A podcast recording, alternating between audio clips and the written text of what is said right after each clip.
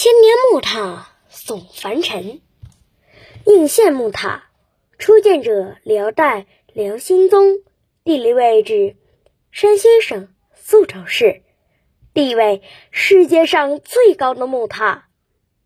我们都知道，鲁班是中国建筑业的祖师爷。传说有一次，鲁班和自己的妹妹比手艺，妹妹要在一夜之间做完十二双绣花鞋。鲁班呢，要在一夜之间盖起一座十二层的木塔，谁先完成就算谁赢。结果，鲁班真的在一夜之间修了十二层的木塔，而妹妹呢，却没有织完十二双绣花鞋。不过，徒弟也承受不住十二层木塔的重量，木塔不断的往下坠，只剩下了五层留在地面上，便是今天的应县木塔。上面的故事还只是个传说而已。应县木塔其实是在辽代修建的。五代十国的时候啊，后汉叛将石敬瑭为了向契丹国求援，将包括今天山西应县在内的幽云十六州割给了契丹国，并甘心做了儿皇帝。后来，契丹国将国号改为辽。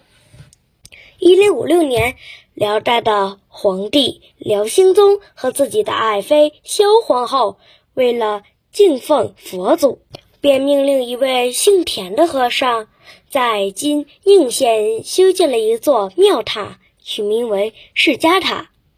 因为这座塔完全是用木头建成的，后人也把它叫做应县木塔。神奇的是，应县木塔的修建整体没有用一根钉子，全靠斗拱支撑。应县木塔共使用了五十四种斗拱，是中国现存使用斗拱种类最多的古建筑。斗拱的结构能够有效的缓解木塔所承受的外力，这也就是应县木塔能够屹立千年不倒的秘密。